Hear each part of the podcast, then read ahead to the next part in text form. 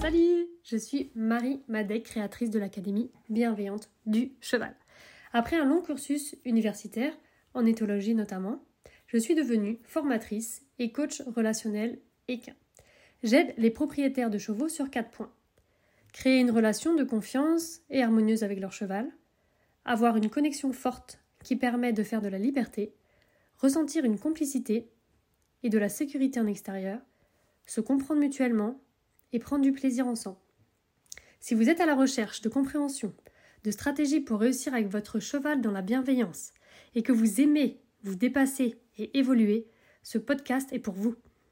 Je vous partage mes expériences avec des centaines de chevaux, les feedbacks de mes étudiants, mes connaissances pour vous aider à atteindre vos objectifs en toute bienveillance avec votre cheval.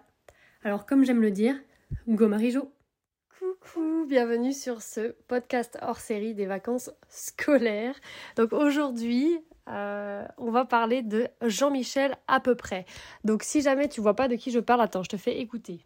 chanson préférée, c'est Jean-Michel à peu près.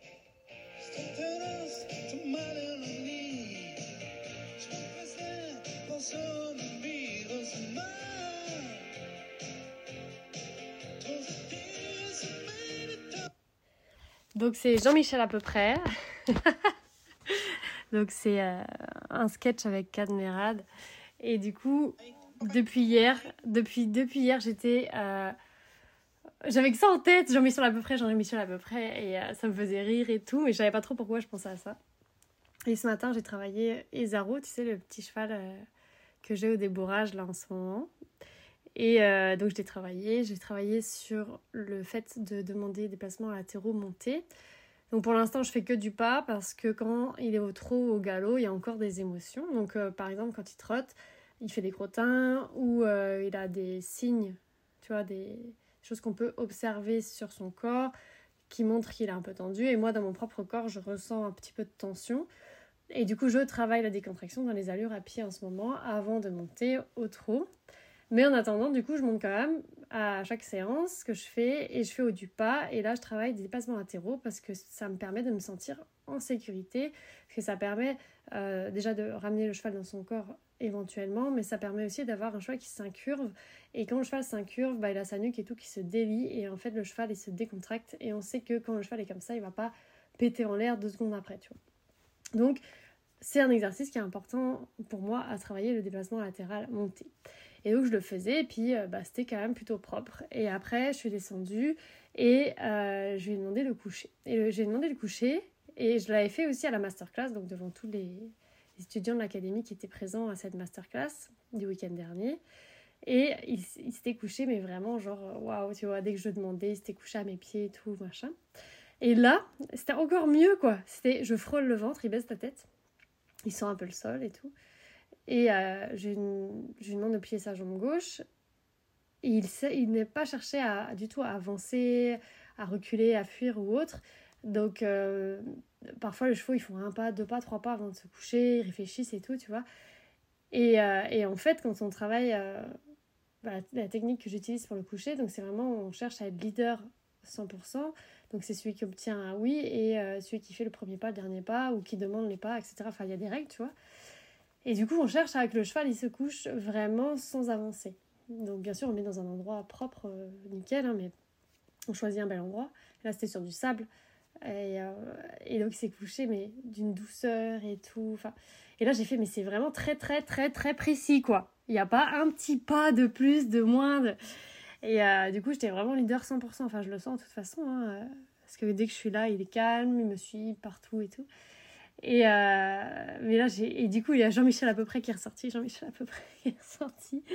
Et donc, en fait, quand je, quand je vis des événements, donc par exemple, là, c'était la masterclass, c'était pendant deux jours, on a parlé du sujet euh, la peur de monter à cheval et travailler du jeune cheval. Parce qu'en en fait, là, je te parle d'un débourrage, mais en vrai, c'est pas un débourrage que je fais, quoi. C'est du dressage euh, et d'éducation assez haut niveau quand même.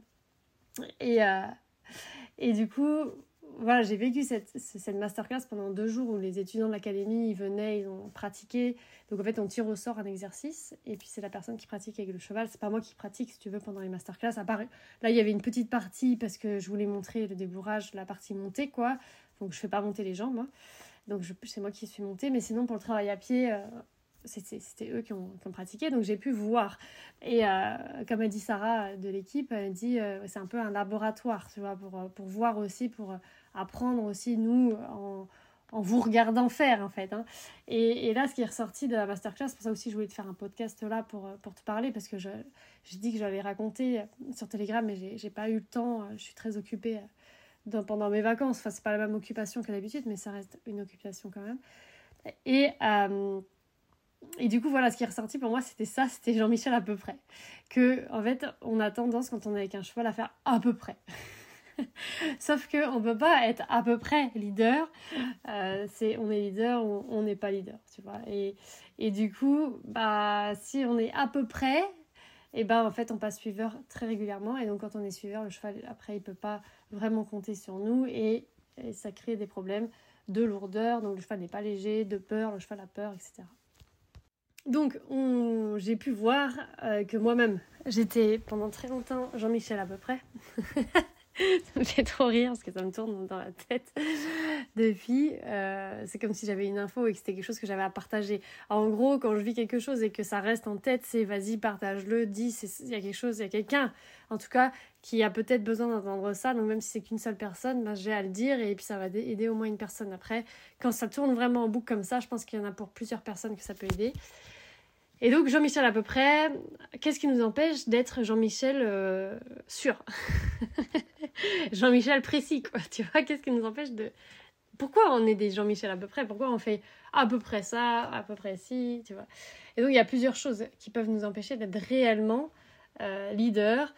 Euh, déjà, il y a les émotions, l'inconfort, le fait d'être dans l'émotion, face à son cheval, et eh ben on va un peu perdre la tête. Donc dès qu'on est dans l'émotion, on, on perd son leadership. Donc pour moi, un leader, c'est quelqu'un qui calme, mais réellement calme à l'intérieur, qui n'a pas de peur.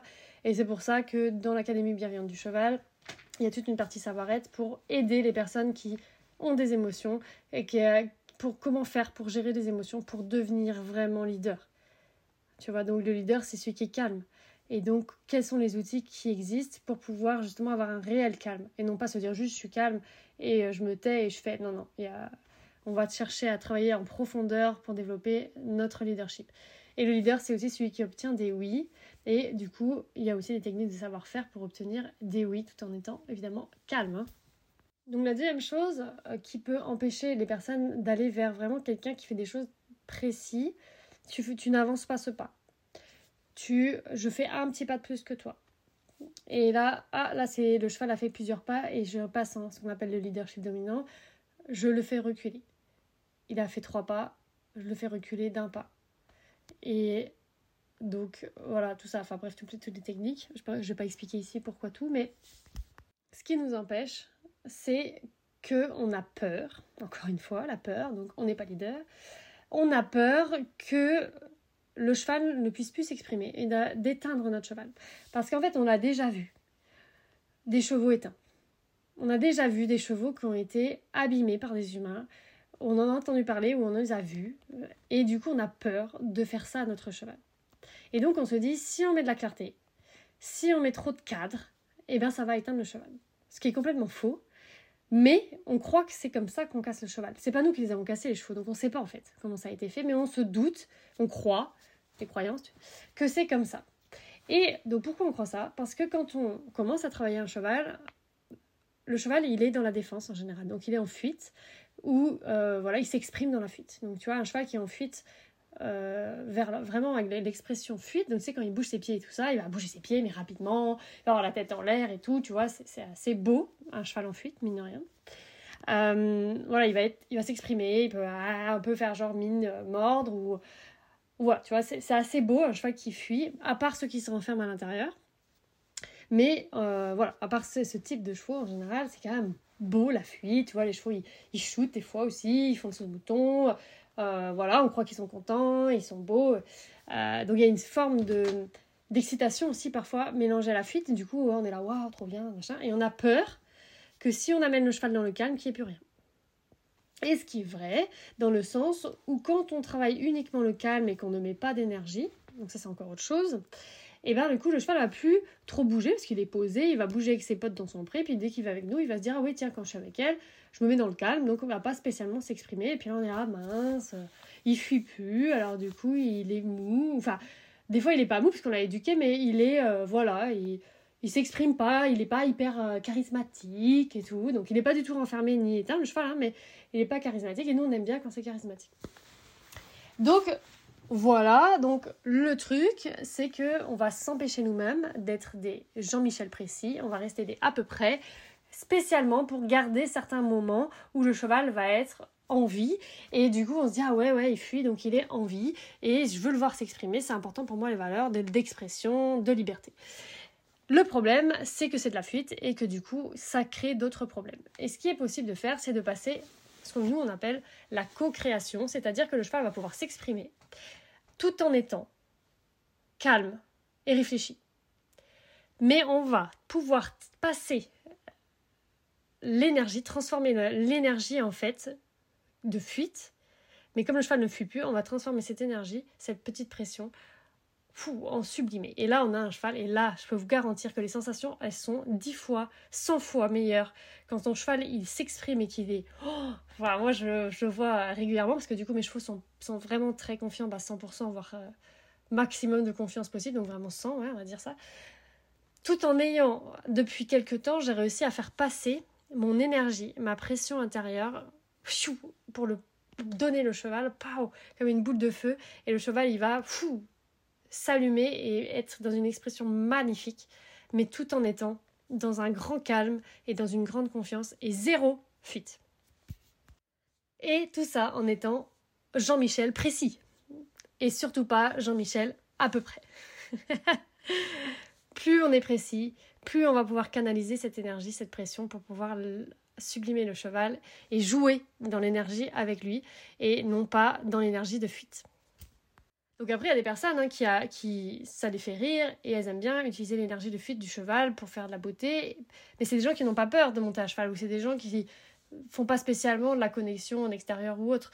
Donc voilà, après ça dépend ce que tu veux. Hein. Moi j'enseigne pour les personnes qui veulent vraiment avoir une confiance 100% avec leur cheval et qui euh, parfois avaient un peu peur de leur cheval avant, comme moi j'avais, et euh, où on veut vraiment se sentir en sécurité 100%, donc aucun risque, et avoir un cheval quand même qui est sublimé, qui est magnifique comme il est au naturel et sans la fuite. Donc le sujet de la pression, de transformer la pression en énergie, euh, je sais pas si ça te parle comme je le dis comme ça, mais en tout cas je ferai un podcast entier sur ce sujet parce que c'est un sujet hyper passionnant. C'est quelque chose qui a été difficile pour moi. J'ai expérimenté énormément de choses et je sais que c'est difficile pour énormément de gens qui m'en parlent et du coup euh, qui me demandent des, des astuces, des, conseils là-dessus. J'ai pas encore, j'en ai pas vraiment encore parlé parce que je l'ai fait plus ou moins naturellement et j'ai senti. Euh, enfin, je l'ai travaillé dessus hein, pendant des années, mais d'un coup c'est venu et j'ai senti le basculement. Donc euh, ça y est, je sais transformer euh, l'énergie, la pression en énergie. Et du coup, je vous en parlerai, mais dans un autre podcast parce que ce n'est pas le sujet. Là, on est avec Jean-Michel à peu près. Donc qu'est-ce qui nous empêche sinon d'être précis? Euh, bah, C'est que c'est pas clair ce qu'on veut. Et donc ça, euh, la clarté, c'est parce qu'on n'a pas, on sait pas exactement. Donc c'est de la connaissance. Euh, donc par exemple quand on regarde une vidéo, donc les personnes qui sont dans l'académie, elles regardent la vidéo, elles disent bon bah Marie, elle baisse la tête de son cheval jusqu'au genou. Donc, on va faire baisser la tête du cheval jusqu'au genou. Donc, si le cheval baisse jusqu'au poitrail, on fait une petite pause pour lui dire oui parce qu'il a baissé, et puis après on redemande jusqu'à ce qu'il soit à, au, hauteur des genoux pendant une inspiration, une expiration, et on relève la tête par exemple. Du coup, c'est précis jusqu'où, début, milieu, fin, etc. Euh, c'est pas à peu près, je baisse la tête de mon cheval et il met là à la hauteur où il veut à peu près. Il a à peu près baissé la tête, il a fait euh, à peu près une seconde ou deux, voilà. Donc ça va être de visualiser ce qu'on veut et savoir clairement ce qu'on veut. Où est-ce que jusqu'à quelle hauteur on veut, combien de temps on veut que le cheval tienne. Donc au départ, on fait juste des débuts fins, donc euh, le cheval il fait juste baisser, relever quand il veut. Après, on va intégrer des milieux, etc. Et donc ça va être de moins en moins à peu près. Mais même dans le début fin, ça peut être très propre. C'est dès que je touche, le cheval baisse, je relâche. c'est propre, c'est précis. Donc on peut, dans un début fin, être aussi très précis. C'est pas parce qu'on commence quelque chose que euh, avec un jeune cheval par exemple, qu'on est dans l'à peu près. Non. L'à peu près, c'est souvent quand nous on débute et qu'on ne connaît pas trop, donc on fait à peu près euh, ce qu'on a compris, ce qu'on a vu, etc. Euh, voilà. Donc le fait de pratiquer régulièrement, le fait d'avoir des feedbacks régulièrement, donc ça peut être parce que tu on se demande à avoir une vidéo qui est corrigée. Là en ce moment, moi, je corrige les des vidéos des étudiants. Là, j'en ai euh, beaucoup, beaucoup, beaucoup. Donc, je fais pas tous les jours. Enfin, je fais tous les jours un petit peu. Euh, là, j'ai loupé quelques jours parce que je pouvais pas. Mais euh, sinon, j'essaie de faire tous les jours et je regarde et je corrige. Et du coup, après, eux, ils font Ah oui, ok, c'est comme ci, comme ça. Donc, ça va les aider à être de plus en plus précis. Ça peut être de prendre un cours, ça peut être de regarder des vidéos. Moi, je fais ça en ce moment. Je visualise. Donc je regarde des vidéos de Nuno Oliveira, ce que j'adore. Euh, voilà, je, change. Hein. Des fois, j'ai des personnes que j'admire, après une autre, une autre, une autre. J'aime bien changer. Donc là, en ce moment, c'est lui. Je visualise, je regarde comment il fait, comment il se place, comment il se tient, et ça m'aide énormément.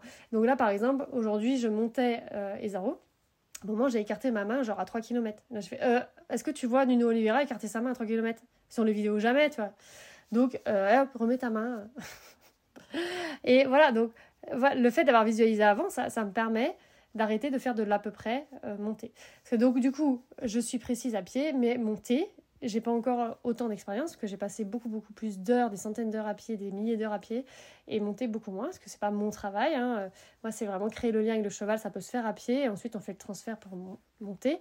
Mais euh, donc j'arrive à monter mes chevaux en liberté complète et tout, dehors et tout ça, mais c'est pour ça que je suis une excellente cavalière euh, autrement dans la précision. Euh, et donc, du coup, là, je suis en train de, devenir Jean-Michel Précis monté, de faire très attention. Euh, mais et comme vous, comme je commence, enfin, je commence pas parce que je monte quand même depuis des années, mais je suis pas aussi précise que à pied et je le sens. Et donc, je fais attention. Donc, c'est vraiment mettre son focus sur faire attention, d'être le plus précis possible aussi, ça, ça aide. donc, une dernière chose, je dirais, ce qui nous empêche d'être euh, précis, c'est de ne pas être dans l'instant présent. Donc à chaque fois, hein, je le répète et euh, tu connais ça si tu écoutes des podcasts depuis un, moment déjà, l'instant présent, être là, ici, maintenant, c'est-à-dire de ressentir ce qu'il y a dans notre corps. Par exemple, là, je sens ma main gauche, là, je touche ma main gauche, hop, je reviens dans mon corps. Je touche, voilà, donc je sens mon stick et je lève mon stick et je viens toucher à tel endroit, par exemple, pour faire venir le cheval quand on est de devant lui, on pointe le stick au niveau du bas de l'encolure et on frôle et le cheval il vient. C'est précis, s'il vient pas, on vient l'aider, on lui apprend ce que ça veut dire. Et du coup, on lève le stick dans la présence, donc c'est jamais hyper rapide parce que quand on est présent, on a des gestes plus ou moins lents. Après, petit à petit, à force de s'entraîner, ça va plus vite. C'est comme les sportifs de haut niveau, les danseurs, etc. Ils sont dans l'instant présent, ils sont jusqu'au bout de leurs doigts dans la sensation. Et donc, on les voit faire des figures de fifou, là. Euh, et euh, ben, c'est normal parce qu'ils s'entraînent des heures et des heures par jour. Vous, vous avez votre cheval, vous n'allez pas le voir forcément tous les jours. Et quand vous allez le voir, vous ne le travaillez pas forcément tous les jours. Et quand vous travaillez un exercice, vous ne faites pas le même tous les jours. Donc, imaginez la différence entre un danseur de haut niveau et vous. Donc, c'est normal. Mais si vous mettez déjà la conscience dedans, dans les gestes, et ben ça va être de plus en plus précis. Et donc, s'entraîner à faire l'instant présent à l'arrêt, s'entraîner à faire l'instant présent, dans les mouvements. Donc je parle de vous, hein. à chaque fois je parle de nous. Hein. Quand je parle du leader, je parle de nous, je parle pas du cheval, je parle de nous. Le cheval, ce qu'il veut, c'est d'avoir une personne qui est calme à côté de lui, précis. ça me fait rire à chaque fois. À chaque fois que je dis précis, je pense à Jean-Michel à peu près. Quelqu'un de calme, qui est précis, qui est clair et qui sait gérer ses émotions. C'est tout ce qu'il recherche, le cheval. Hein, c'est tout. Donc, euh, bah, on se transforme en cette personne-là et on devient Jean-Michel Précis. Donc voilà, donc euh, je te retrouve bientôt pour euh, bah, un autre podcast. Et n'hésite pas à venir sur le site internet, venir nous poser des questions. Ça nous fait toujours plaisir d'avoir des petits feedbacks justement, des podcasts. Si tu as des sujets que tu veux que j'aborde, n'hésite pas non plus. Moi, je, note et puis après, je les fais. Donc parfois, il y a des quelques semaines de décalage, hein, mais ça dépend de comment j'avais prévu de faire les choses. Et tu commences à me connaître, je fais quand même pas mal à l'intuition les choses. Donc je te souhaite bah, de belles vacances d'été et à très vite.